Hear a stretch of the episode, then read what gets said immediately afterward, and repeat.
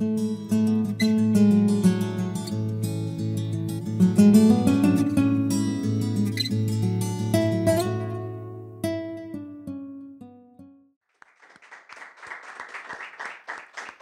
podemos sentarnos, hermanos, por favor.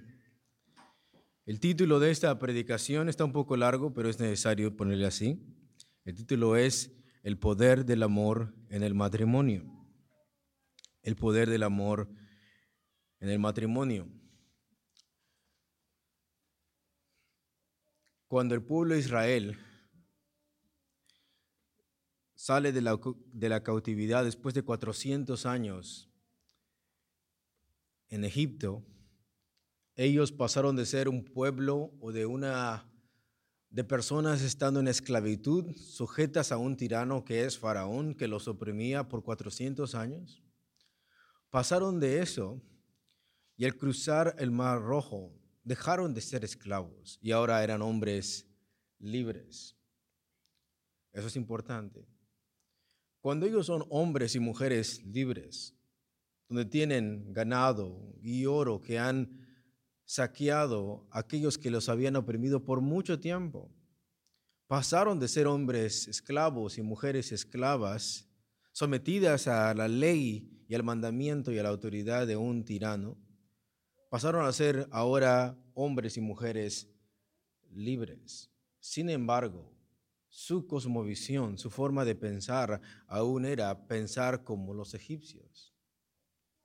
Primero Dios sacó a Israel de Egipto y lo llevó al desierto. Sin embargo, cuando ellos llegan allí, ahora en lugar de ser un pueblo oprimido, ahora son un pueblo independiente, un pueblo independiente. Pero ahora lo que Dios hace en el desierto es sacar del corazón de su pueblo a Egipto de sus corazones por medio de la palabra de su boca. Primero lo sacó físicamente y ellos eran hombres libres ahora, pero aún su mente y su corazón estaban cautivados por la forma de pensar egipcia, a tal punto, a tal punto que cada cosa que ellos no tenían y cada cosa que ellos enfrentaban, lo primero que recordaban y lo primero que decían era que Ojalá hubiésemos muerto donde.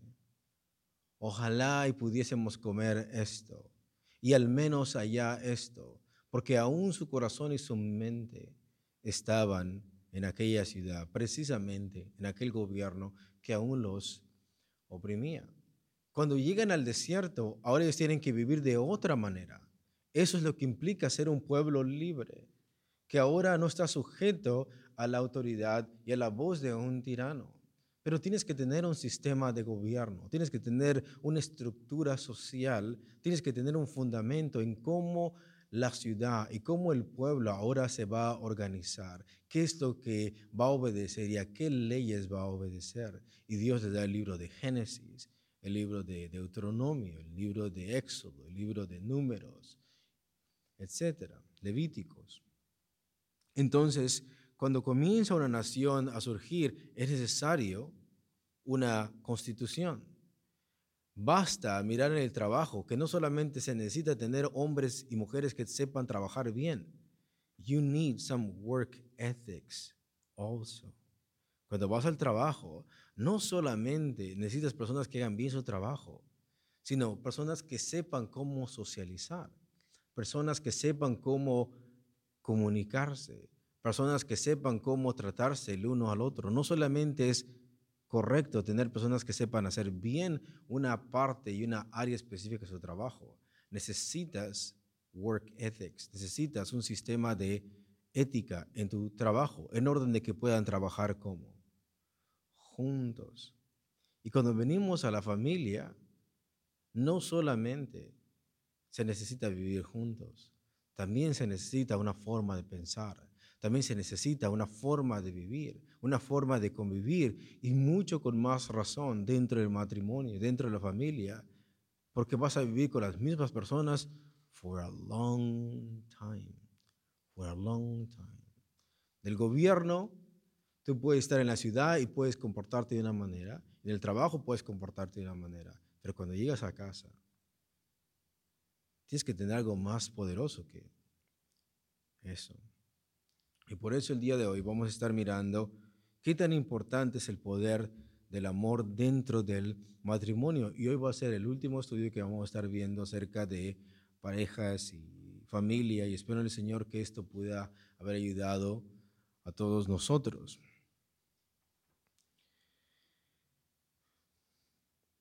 En estudios pasados y resumidamente hemos visto cuál es el propósito del matrimonio. El propósito del matrimonio es reflejar la Trinidad de Dios. Dios dijo, hagamos al hombre a nuestra imagen y a nuestra ¿qué? semejanza, y los creó varón y hembra. El punto entonces del matrimonio, el propósito del matrimonio es reflejar la Trinidad de Dios. Y por eso el matrimonio no es de uno, sino de dos, y el fruto de eso son los hijos. Porque el punto es reflejar la Trinidad de Dios, reflejar los atributos reflejar las virtudes del Señor. Y es por eso que la mujer es creada a la imagen de Dios y el hombre es creado a la imagen de Dios. De esa manera comunican esos atributos comunicables como amor, compasión, justicia, verdad, etcétera, con la otra pareja. Solamente el ser humano puede comunicar esas virtudes solo con su sexo opuesto. No puede hacerlo con otro animal, no puede hacerlo con otra parte de la creación, sino que el hombre solamente puede comunicar todos esos atributos con su sexo opuesto, porque fueron creados a la imagen de Dios. Hemos visto en estudios pasados que Deuteronomio 6.4 dice, Hoy Israel, Jehová nuestro Dios, Jehová uno es. La palabra Ehad, ¿no?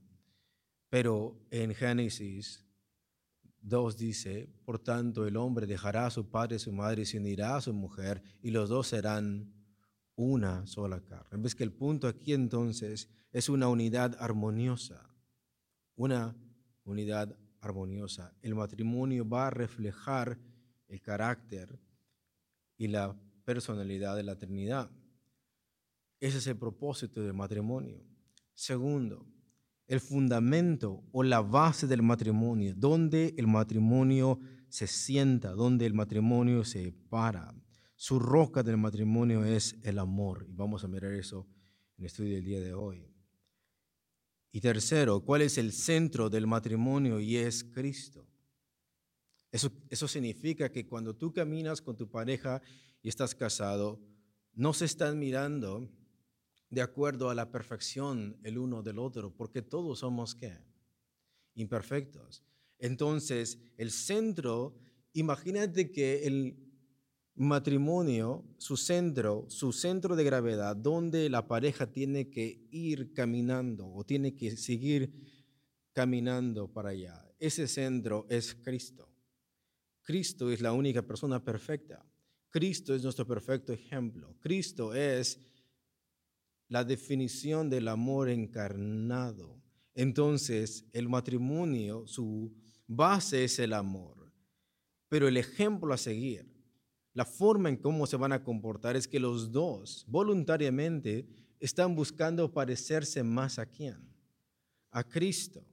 No es en base a lo que el otro hace o no hace por la pareja, sino que los dos caminan de la mano pero mirando a otra persona. Esta tercera cuerda es Cristo, Cristo. ¿Y cuál es el objetivo del matrimonio? Por tanto, el hombre dejará a su padre y a su madre, su núcleo familiar, padre y madre, y se unirá a su mujer y los dos tiempos futuros serán, como dice, una sola carne. Esa palabra serán tiempo futuro. Es importante entenderlo porque cuando dice serán, lo dice antes de la caída. Cuando Dios instituye el matrimonio es antes de que el hombre peque. Y aún ahí, aún ahí, aún ahí, el hombre y la mujer serán tiempo futuro una sola carne. Y obviamente esto implica, de una manera física, la intimidad, pero implica más que esto. Serán es un proceso. es tiempo futuro. O sea, esto no va a ser de la noche a la mañana y ahora agregando pecado. Aún es más difícil. Sin embargo, el mandamiento aún sigue vigente. El hombre y la mujer, su objetivo en el matrimonio es llegar a pensar juntos, a tener el mismo objetivo juntos. Ese es todo el punto del matrimonio. Y por eso hemos dicho en estudios pasados que en el, en el mundo el noviazgo o el matrimonio comienza súper excited en el mundo, pero termina mal, termina mal. Pero dentro del cristianismo debe de ser lo opuesto, porque tenemos otro tipo de amor, tenemos otro tipo de pensamiento. A principio va a ser más las batallas, a principio más van a ser los pleitos, a principio va a ser los malos entendidos. Pero a medida que los dos hacen su parte y los dos se conforman a la imagen de Dios y los dos se conforman de acuerdo a la palabra del Señor y caminan mirando a Cristo y haciendo su objetivo, cada día más son menos ellos, menos ellos, menos ellos y más Cristo y más Cristo y más Cristo. ¿Y qué es lo que pasa? en lugar de que esto vaya deteriorándose, tiene que ir más en unidad, porque ese, es el objetivo. Serán una sola que, una sola carne. Eso significa que a pesar de que Adán y Eva eran sin pecado al principio, sin embargo sus mentes eran distintas. Ellos tenían que ponerse de acuerdo. Y el hombre tenía que gobernar su casa y la mujer tenía que someterse al marido en aquella obra en aquella misión que Dios le dio. ¿No? Fructificaos y multiplicaos y llenar toda la tierra y señorear sobre los peces del mar. Todo ese es el objetivo que Dios le dejó al hombre y la mujer. Los dos tenían que ser una sola carne en esto. Entonces, el propósito del matrimonio es reflejar a quién, hermanos? La Trinidad. Por eso podemos comunicarnos, por eso podemos manifestar amor, compasión, etcétera. Unidad. El fundamento es el amor, el fundamento es que el amor, y de ahí salen todos los mandamientos, todos, todos los deberes, de ahí tiene que salir. Y el centro es quién? Es Cristo. El objetivo es que ser una sola carne y el gozo del matrimonio. El gozo del matrimonio. Hemos visto según 1 Corintios 7, el libro de Cantar de los Cantares. Hemos visto según el libro de Deuteronomio, Génesis, que es responsabilidad del marido alegrar a su esposa en lo sexual, sentimental y espiritual. La mujer tiene que sentirse amada en esas tres áreas de su vida, su parte física, su parte sentimental, que es emocional, su parte espiritual. Es deber del hombre complacer a su, a su esposa y viceversa. Entonces tenemos el propósito del matrimonio, el fundamento del matrimonio, el centro del matrimonio, el objetivo del matrimonio y el gozo del matrimonio. Y vamos a estar centrándonos en el fundamento y en el centro del matrimonio. Creo que algunos de ustedes recuerda una caricatura que se llama Shrek, ¿no? Esta, esta caricatura, Shrek, es interesante porque nos muestra una relación atípica de Hollywood. Mayormente las caricaturas de Hollywood comienzan con una princesa muy hermosa y con un príncipe muy valiente. Pero en este caso, Shrek no es un príncipe muy atractivo, como tampoco está dispuesto a morir por una princesa. Lo que él va es que tiene que ir porque tiene que rescatar su pantano. Él viene con una selfish idea. él no le importa la, la princesa. Pero aquí la persona que tiene una alta expectativa del príncipe es Fiona. Sin embargo, ella en el día es una mujer muy hermosa, pero en la noche es un ogro. Es un ogro. Pero Shrek no lo, no lo sabe. Pero a medida que se van conociendo, Shrek se olvida del pantano y comienza a amar a quién? A Fiona. Y después se descubre que Fiona no era una mujer hermosa físicamente, sino que en la noche se convertía en un ogro. Era una mujer atípica, era una mujer salvaje. Pero después vemos algo interesante de toda esta situación. Que después Shrek llega a amar a Fiona sabiendo que ella es un ogro. Y Fiona llega a amar a Shrek sabiendo que él es un qué? Es un ogro. Cuando ellos vienen y se casan, piden con los ojos abiertos, sabiendo la realidad de lo que los dos son. Ellos saben los dos que no son perfectos. Y todas las expectativas que tenían de un príncipe azul o una princesa impecable queda borrado, pero aún con todas esas imperfecciones están dispuestos a casarse y a vivir por siempre juntos de esta manera. Y algo en el matrimonio cristiano, algo es similar. Y vamos a mirar el primer punto, el matrimonio y el pecado. El matrimonio y el pecado. El, matrimonio cristiano, y esto por favor quiero que lo vuelvan a escuchar nuestros hermanos y hermanas jóvenes que no están casados o casadas, porque eso es muy importante para ustedes como también para nosotros.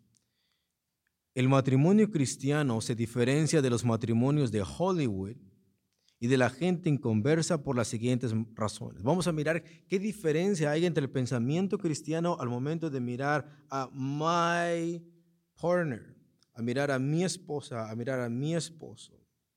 ¿Qué diferencia hay? ¿Qué forma de pensar es distinta? Mientras las parejas del mundo piensan ver todas sus expectativas cumplidas en un mero hombre. En el mundo es, si yo me caso con esta mujer, todas mis expectativas, todo lo que yo sé va a ser satisfecho en esa persona y viceversa. La mujer piensa que al casarse con este hombre o al tener a esta persona a su lado, todos sus problemas se le van a ir, porque esa persona es perfecta. Y esa es la diferencia entre el cristianismo y el mundo. Mientras las parejas del mundo piensan ver todas sus expectativas cumplidas en un mero hombre o en una mera mujer, se podría decir que en un cristiano no viene con los ojos cerrados, sino con la venda descubierta a la realidad de su pareja.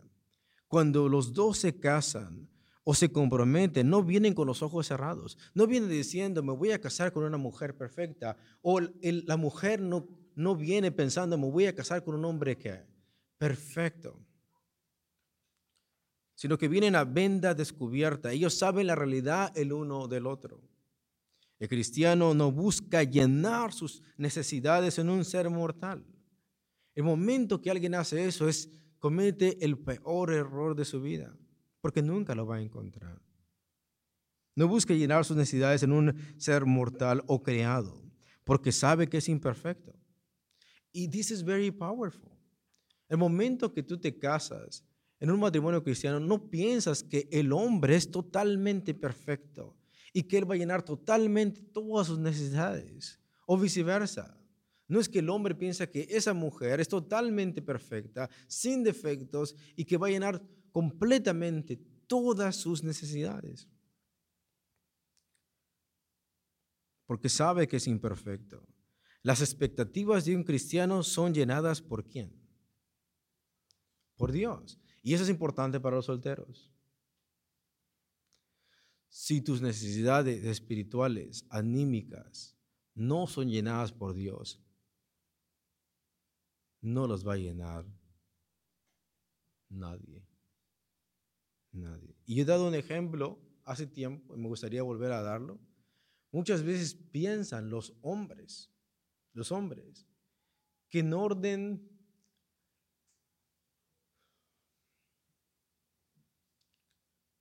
¿Por qué yo veo pornografía? Porque no tengo una pareja. Muchos escuchan decir esto. y piensan que su solución a esto va a ser arreglado casándose. Y eso no es cierto. No es así. Entonces, si tus necesidades, si tus expectativas no son llenadas por Dios, la otra persona no las va a llenar. Y el problema es cuando tienes una falsa expectativa donde piensas que esa emptiness, que solamente Dios puede llenar, piensas que la puede llenar la otra persona, siempre vas a tener tragos amargos. Siempre, porque estás buscando en alguien imperfecto lo que solamente Dios puede que puede darte. Las expectativas de un cristiano son llenadas por Dios y con Dios. Por Dios eres amado. Por Dios es ser amado. Completamente. Dios te ama.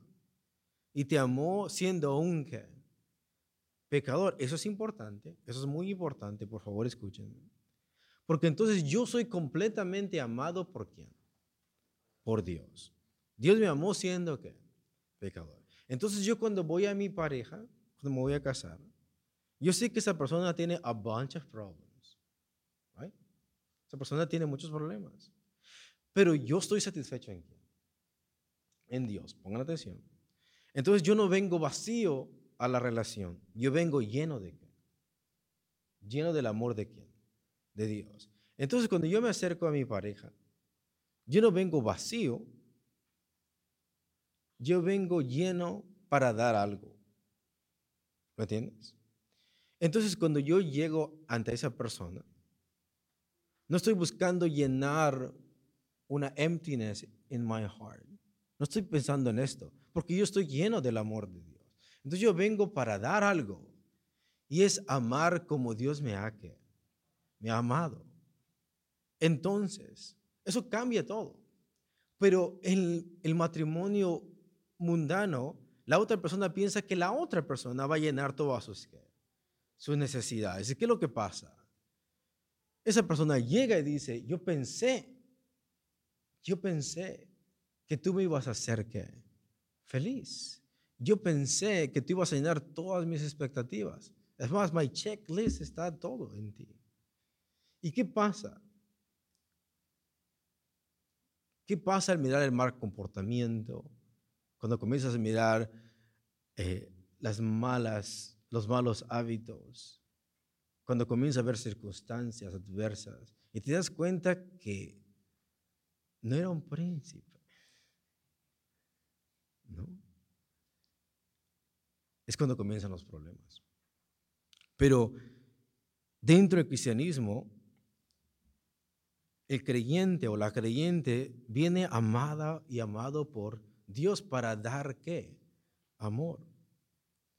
Viene perdonado. Sabe que es pecador y que ha sido perdonado por quién? Por gracia. Entonces, cuando la otra persona me hace una ofensa, yo estoy dispuesto a qué? A perdonar. Porque yo he recibido ese? Ese perdón. Pero cuando estoy buscando la perfección en la otra persona y el momento peca contra nosotros, el mundo se nos viene encima. Porque esa idealización, whatever you call it, se va abajo. Pero dentro del cristianismo no es así. Es yo me casé con una persona que es pecador y yo soy una persona pecadora, pero he sido perdonada, perdonado por quién? Por Cristo. De esa manera que Cristo me perdonó, yo también estoy dispuesto a perdonar a la otra persona. Tercero, y es muy importante, justificado. Justificado. Justificado. Eso es importante, porque muchas veces pensamos que no necesitamos ser justificados. Puedo decir qué tan importante es esto. Siempre que alguien miente es porque quiere quedar bien con otra, con otra persona. ¿Y por qué quieres quedar bien con otra persona? porque quieres que tu imagen esté bien con la otra persona. ¿Y cómo se llama eso?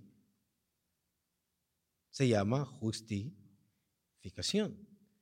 Tú quieres estar justificado delante de la otra persona. Cuando una mujer se arregla, cuando una mujer hace esto, cuando, cuando un hombre hace el otro, siempre está buscando justificarse enfrente de la otra persona. Pero en el cristianismo, la persona que nos ha justificado es quién? Es Cristo. Eso es importante. Porque entonces yo vengo al matrimonio transparente. No necesito ocultar que nada, porque yo he sido justificado delante de delante de Dios. Entonces yo no tengo miedo de decir tengo estos efectos y tengo esto el otro. Y no soy perfecto en esto, no soy perfecto en lo otro. ¿Por qué? Porque no tengo temor de que la otra persona diga no eres lo que yo pensaba. Porque yo eso ya lo he confesado delante de Dios hace mucho tiempo. ¿Lo entiendes? Yo desde, desde, desde que Dios me salvó, yo dije, soy pecador y tengo problemas aquí, acá y acá. No tengo miedo de decirlo porque Cristo me ha justificado. Lo más importante, el cristiano viene siendo aceptado por parte de Dios. Entonces no estoy buscando la aceptación de la otra que de la otra persona.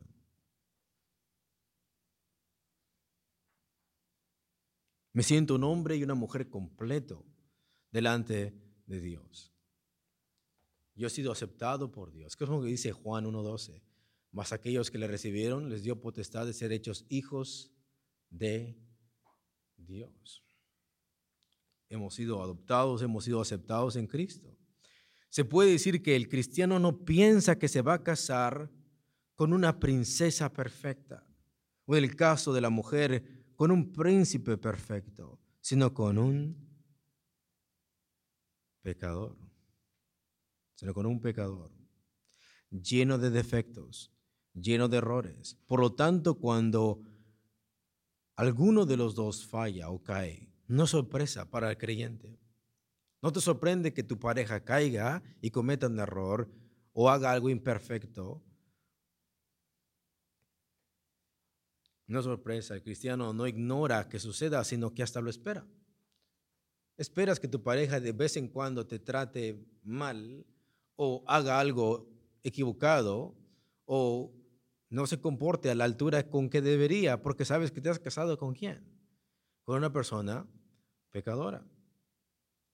O sea, están preparados para enfrentar estas cosas porque vienen a cara descubierta, vienen sin vendas, saben que va a haber struggle, saben que van a venir problemas, saben que uno al principio se va a cansar y el otro posiblemente va a caer y por tanto tienen un amor que va más allá de sus sentimientos y emociones, que les ayuda a caminar cuando las emociones fallan.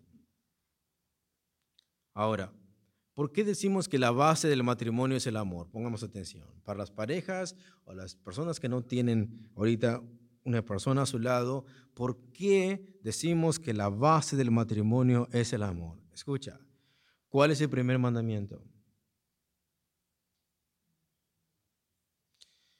¿Y el segundo? Right? Por eso es la base del matrimonio es que es el amor.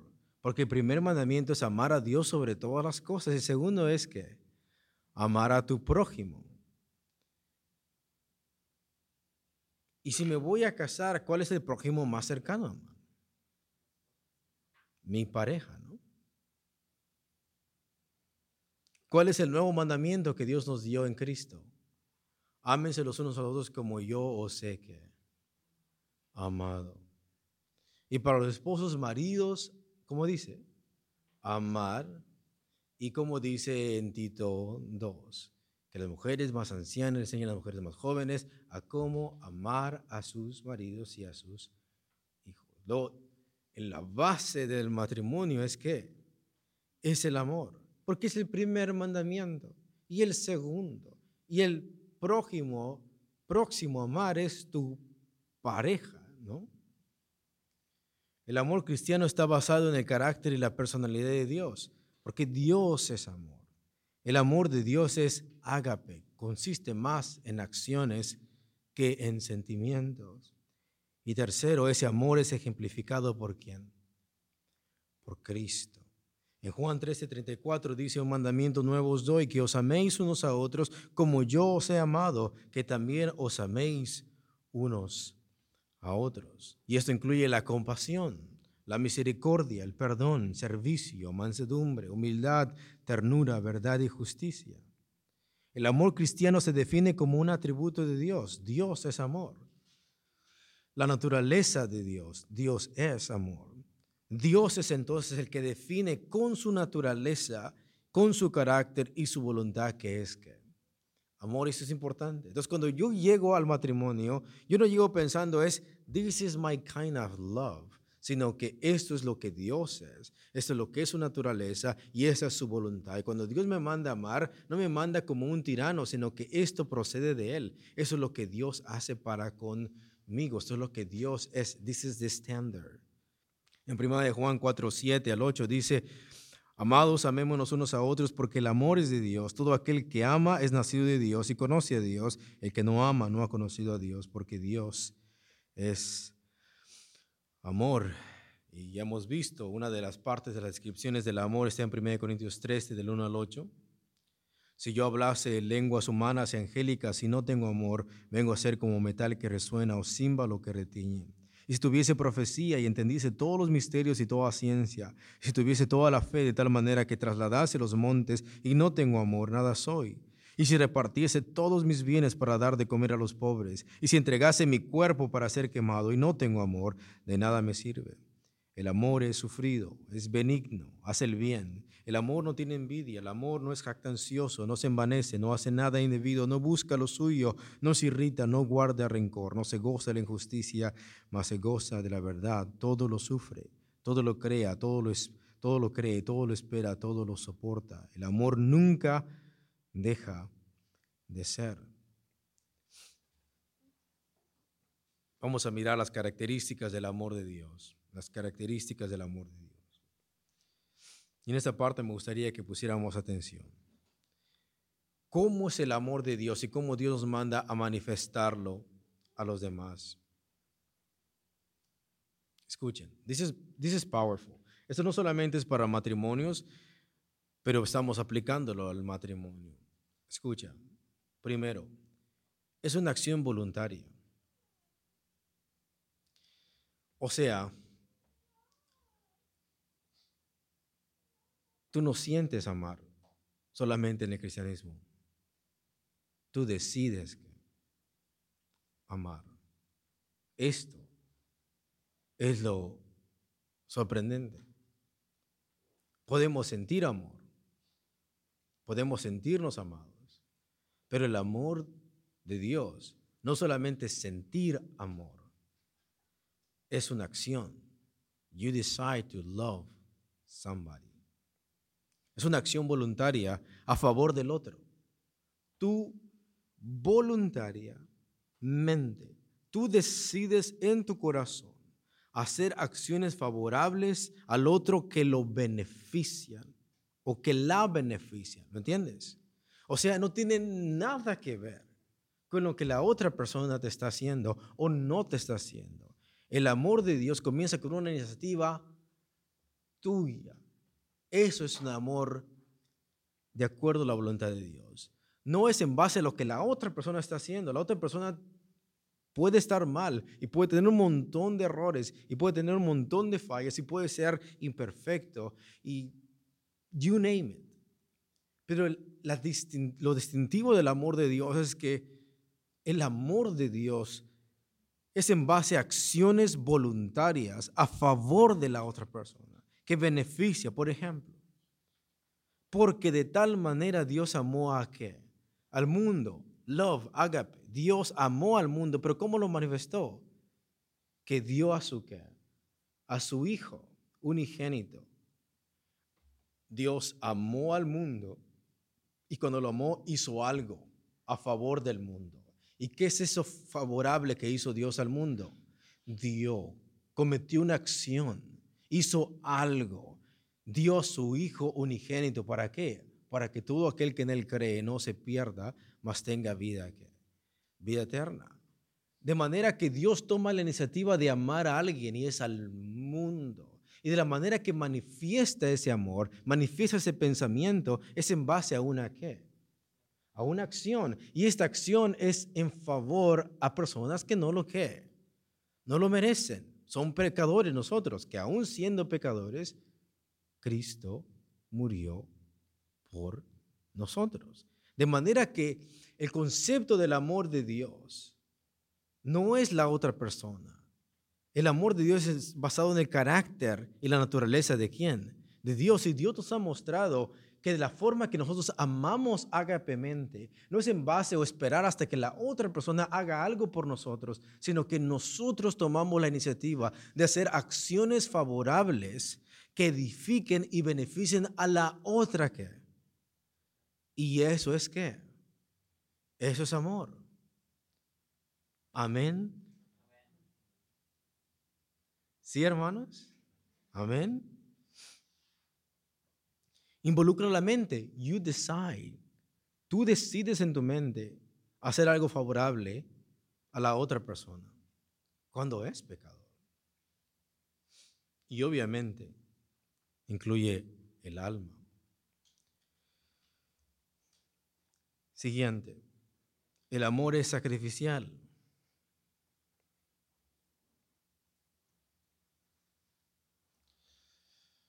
Pregunta, hermanos. ¿A Cristo le dolió amarte? ¿A Cristo le dolió amarte? Piénsalo. ¿A Cristo le dolió amarte? Los veo confusos. Exacto. Gracias. No que le costó, sino que a Cristo le dolió amarte. Sí. Le dolió una corona de espinas, una daga en su costado, látigos y la furia de Dios en orden de salvarte a qué? A ti. Quiero que le entiendan esto. Y de esa manera Dios te manda amar a tu pareja.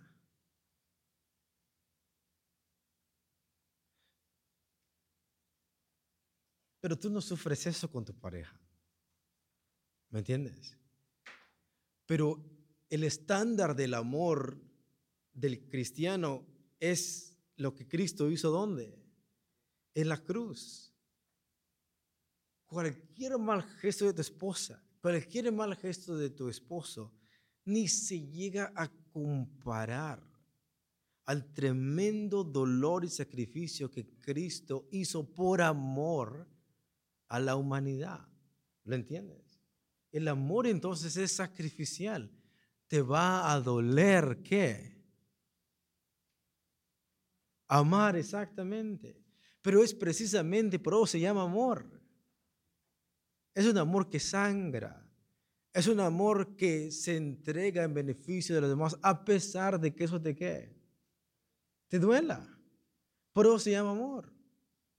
Hemos escuchado muchas veces que la gente dice, yo no quiero atreverme a volver a amar porque la gente ha lastimado mucho mi qué. Bueno, a Cristo no solamente se lo lastimaron, se lo traspasaron. ¿Lo ves? Y muchas veces nosotros con algo tan pequeño ya no queremos amar. Se nos olvida el tremendo estándar que tenemos. Es un amor sacrificial, sacrificial totalmente, a punto de morir, derramar tu sangre por la otra, por la otra persona. Pero no, queremos una hoguera para decir, puede mostrar que realmente si amo a Cristo aventándome esa hoguera. ¿Qué es lo que Cristo dice en 1 Corintios 13? Si no tengo amor, de nada me queda. De nada me sirve. Es sacrificial entonces. Está dispuesto a sufrir por y en lugar de la otra persona. Tercero, es abnegado. No busca lo suyo o lo propio, sino el bien de los, de los demás.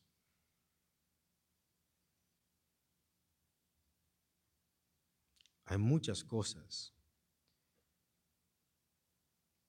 que pueden ser buenas para nosotros porque nos benefician a nosotros mismos. Pero el amor no busca lo suyo o lo propio, sino el bien de los demás. Y por eso vemos en Filipenses 2 que dice, nada hagáis por qué, por vanagloria. Antes bien veamos a los demás como superiores a quienes, a nosotros. Haya pues este sentir que hubo también en Cristo, el cual siendo en forma de Dios no escatimó el ser igual a Dios como a cosa que aferrarse, sino que se despojó a sí mismo. Es abnegado, no busca lo suyo o lo propio, sino el bien de los demás. Siguiente, es un amor que sirve. Es un amor que sirve. Es un amor que ayuda. Es un amor que toma la acción de servir aun cuando nadie lo quiere hacer. ¿Cuándo Cristo sirvió, hermanos? Cuando todos estaban pensando y buscando quién era el mayor entre cuantos. Entre todos. Quiero que veas esto. ¿Dónde Cristo nos manda amar? Tenemos a bunch of people thinking that they are better than someone else. Los apóstoles pensando quién es el mayor entre nosotros. ¿Quién se va a sentar a la derecha y a la izquierda de Cristo? Es la última cena, ¿no? Y si yo soy más grande que el otro, pues yo no puedo tomar el lugar de un esclavo para lavarle los pies a nadie, ¿no? Pedro, Juan y Jacobo, no. Ellos vieron ahí a Cristo transfigurado, ¿no? Mateo es publicano, tiene un montón de dinero. Juan menos, se recuesta en el pecho de quién? Del Señor. ¿Quién es el mayor entre ustedes? Ellos están pensando en quién es más grande. Ellos están pensando en gloria y en tronos. Y nadie se quiere lavar los, los pies. Y Cristo, en medio de esta confusión, en medio de todo ese egoísmo, se levanta, se quita su túnica, se amarra una toalla y agarra un lebrillo y comienza a lavar los pies a personas que pensaban que eran superiores a los demás. ¿Y qué es lo que Cristo dice? Porque ejemplo os he para que como yo he hecho, ustedes también, ¿qué? Si tú te crees más grande, es para servir a quienes? A los demás. A los demás. Entonces un amor, es un amor que sirve. Solamente quiero que veas y lo apliques al matrimonio. Primero, ¿qué es amor? Es una acción voluntaria que viene de parte de qué? No en base a la otra persona. Yo elijo amarte. No en base a lo que tú haces. Yo elijo amarte y hacer cosas en favor tuyo, independientemente de tu mal comportamiento. Eso es la pureza de qué? Del amor. Y segundo, es sacrificial. Muchas veces me va a doler amarte, pero precisamente por eso se llama qué? Se llama amor. Y tercero, es abnegado. No voy a buscar lo mío en esto, sino el bien de la otra persona. Es servicial, busca ayudar y toma acciones de servir aun cuando nadie lo quiere hacer. Muchas veces tu esposo no va a querer servirte, tu esposo no va a querer servirte. Y es ahí donde tienes que levantarte, quitarte tu túnica y comenzar a lavar los pies a personas que nada más no. Y siguiente es santo. No hace nada indebido. Se goza de la verdad y de la justicia. Y esa es la descripción esa es la definición, por así decirlo, de cómo es amar de acuerdo al carácter de quién, de Dios. Y por último terminamos. ¿De dónde viene el poder y la capacidad de un matrimonio cristiano para soportar y atravesar dificultades? Porque la diferencia entre un matrimonio cristiano y un matrimonio mundano no es que no tienen problemas, es que los enfrentan diferente. Mientras tú no ames como Cristo, tú te puedes casar con tres o cuatro personas y el problema va a seguir siendo qué? El mismo. Porque el problema no es la otra persona solamente, es la falta del amor de Dios.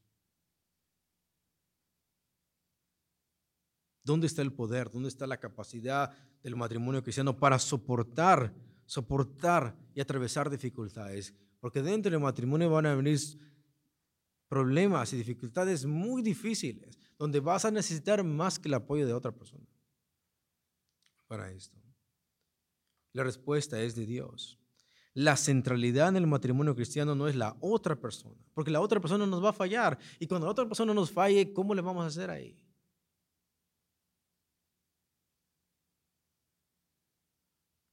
El poder es Dios. La capacidad es Dios para soportar y atravesar esto. La centralidad en el matrimonio cristiano no es la otra persona, sino Cristo mismo. Por Cristo puedo amar sacrificialmente, por Cristo puedo perdonar, por Cristo soy paciente, por Cristo soy compasivo, por Cristo soy misericordioso. Y sin Cristo no hay razón alguna por la cual hacer todas esas cosas.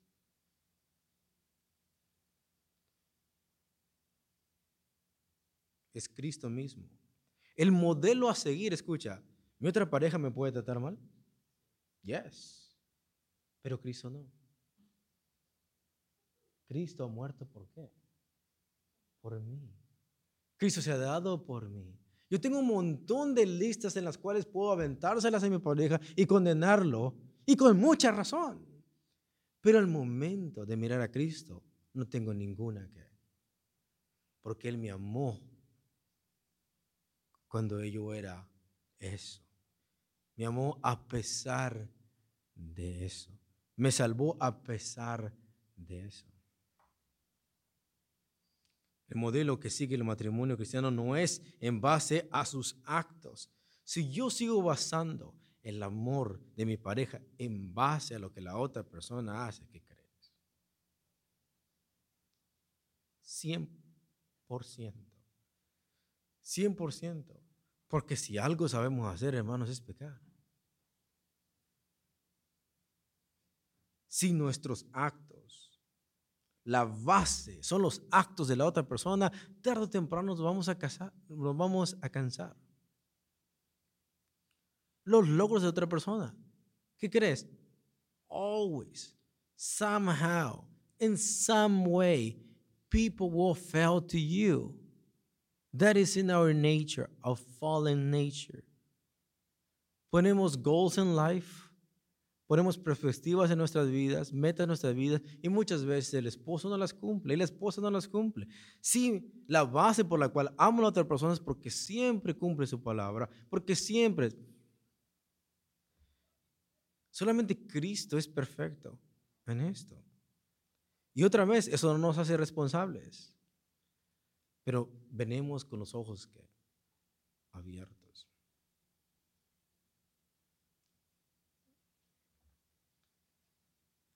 En el proceso de su vida, de los dos no buscan la recompensa en el otro para así actuar. Hasta que me agradezcas, te ayudo. Y si no, te friegas. ¿no? Hasta que hagas algo nice por mí, entonces. Imagínate que esa fuera la condición de Dios para salvarnos. ¿Qué es lo que dice Romanos 3? Todos estamos destituidos de la gloria de Dios. Nadie puede alcanzar la gloria de Dios. Todos fallamos. Si tú quieres complacer a Dios por tus propias obras, es como tú tratar de alcanzar una estrella desde aquí. En el proceso de su vida no buscan la recompensa en el otro para así actuar de una manera adecuada.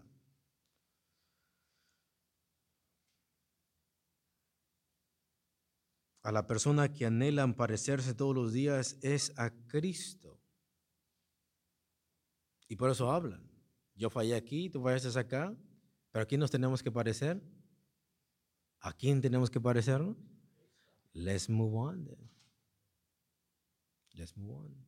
Pero hay fuerza, hay paciencia para levantarse el uno al otro. No se están pointing fingers el uno al otro.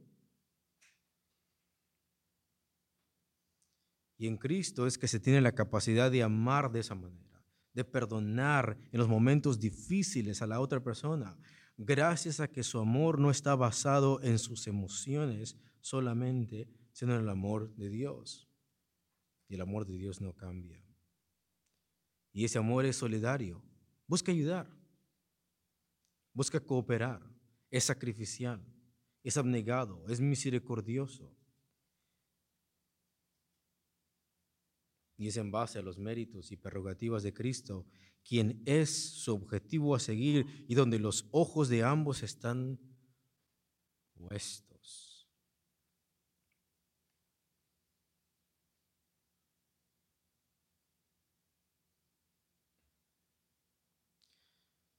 Quizás tú no te casaste con una princesa o con un ogro, pero estás casado con un pecador.